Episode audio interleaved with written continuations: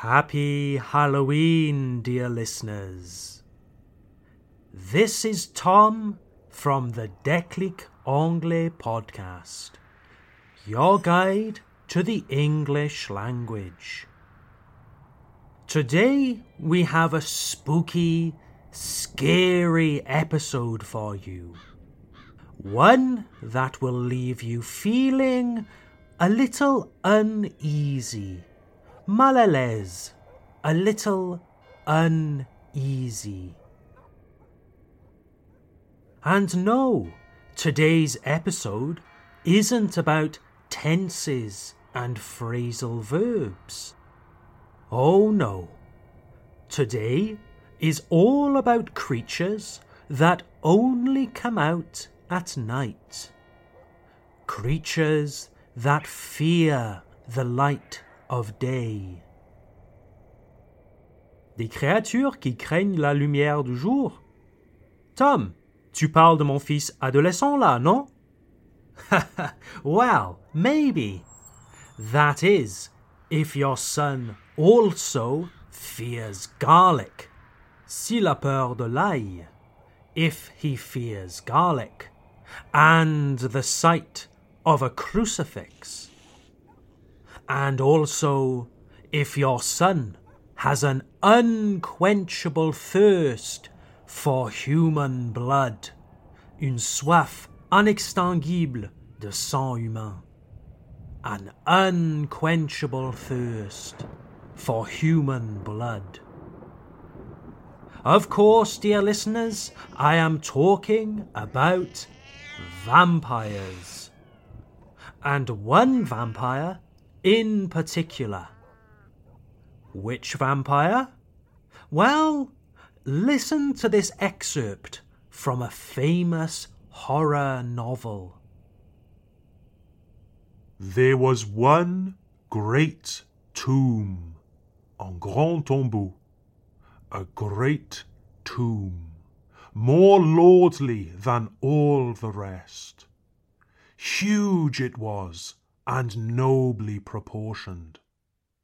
On it was but one word Dracula. yes, dear listeners, the Count Dracula. This excerpt comes from the horror novel Dracula by Irish author Bram Stoker. Dracula was published in 1897 and was truly the beginning of the vampire genre as we know it today. Just look at all of the horror movies, series, comics, and books that we have today, all on the theme of vampires from series such as Vampire Diaries to movies such as Twilight, Interview with a Vampire, and 30 Days of Night. Today, there are countless stories on vampires. Well, Bram Stoker's Dracula was the beginning of our modern notion of vampires. Tom, tu parles d'une idée moderne des vampires. Cela signifie-t-il que les histoires de vampires existaient avant Bram Stoker? Yes, indeed, they did. Bram Stoker's Count Dracula lives in a castle in Transylvania, in what is today Romania. And when creating his horror stories, Bram Stoker researched Slavic and Romanian folklore.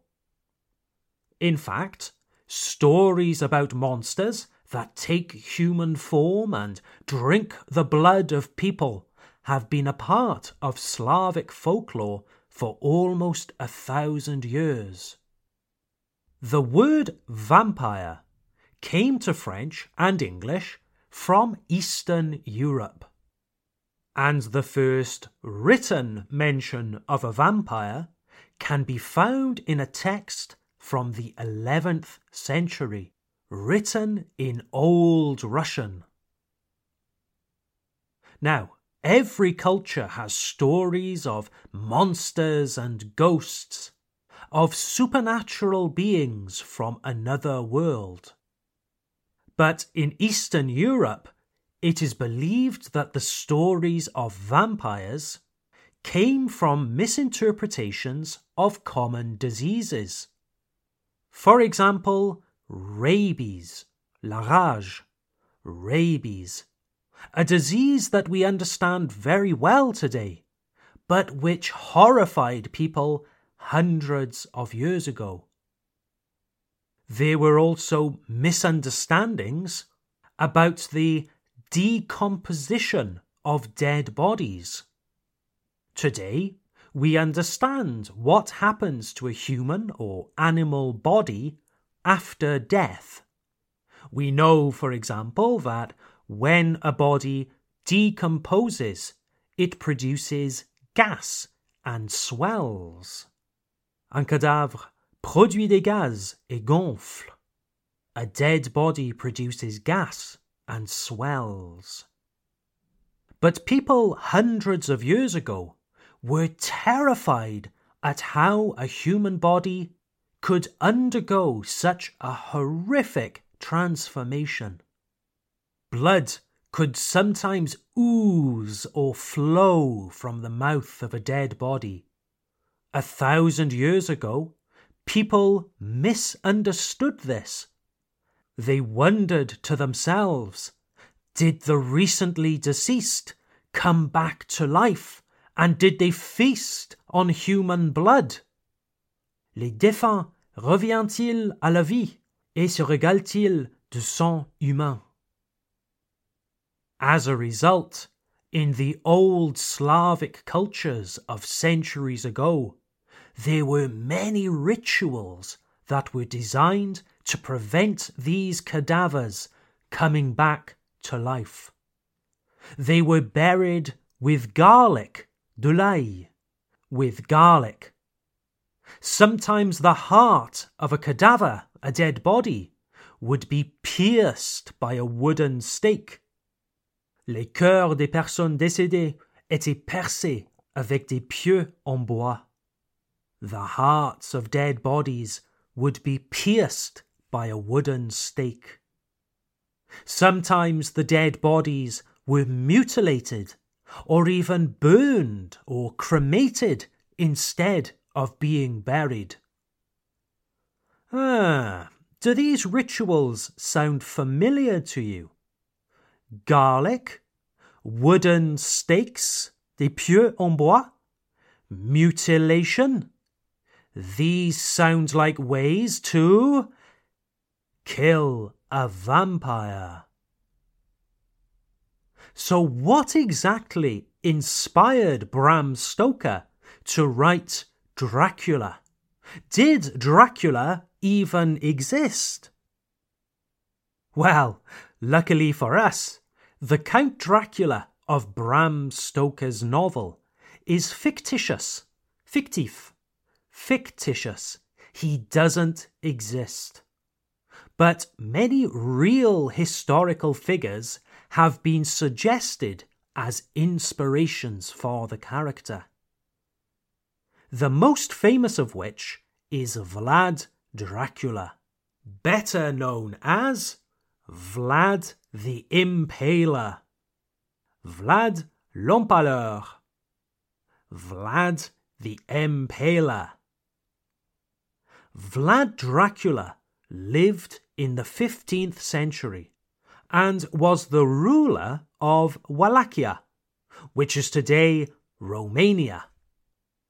Vlad Dracula is somewhat of a historic hero to Romanians, having fought against the domination of the Ottoman Empire.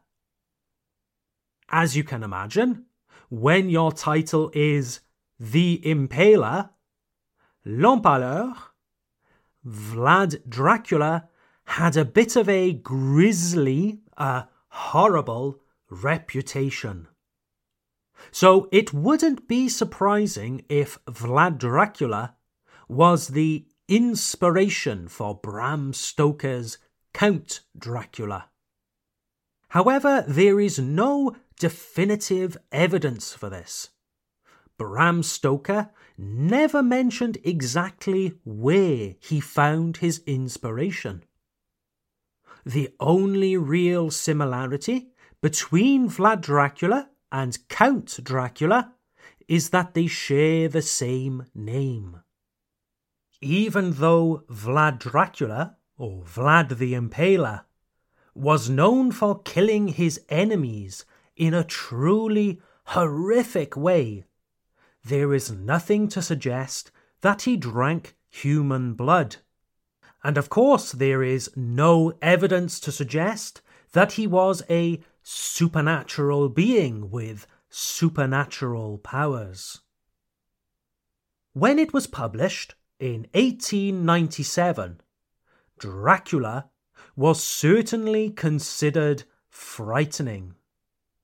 But it was only a moderate success for Bram Stoker.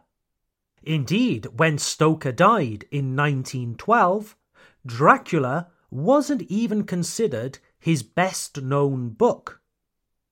Nevertheless, néanmoins, nevertheless, Bram Stoker's Dracula went on to influence so many adaptations into film and theatre. In 1922, a German film studio created the famous silent film Nosferatu. If you have never seen this now century old film, just type Nosferatu into Google. You will definitely recognize the monster.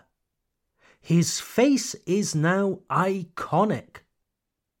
Other famous adaptations include the 1958 movie starring Christopher Lee as Count Dracula, and my personal favourite, the 1992 adaptation starring Gary Oldman and a very young Keanu Reeves.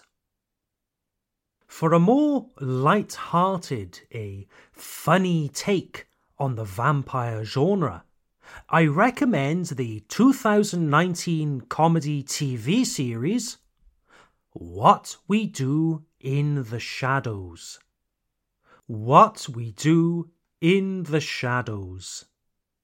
This TV series is a mockumentary, un documentaire parodique, a mockumentary, which follows the lives of four vampires living in New York.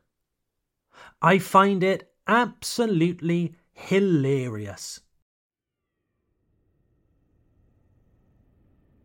Well, that's all for this Halloween edition of the Déclic Anglais podcast.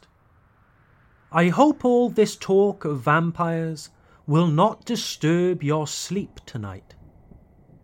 Perhaps take some garlic to bed with you, just in case. I will leave you with one final quote from Count Dracula himself.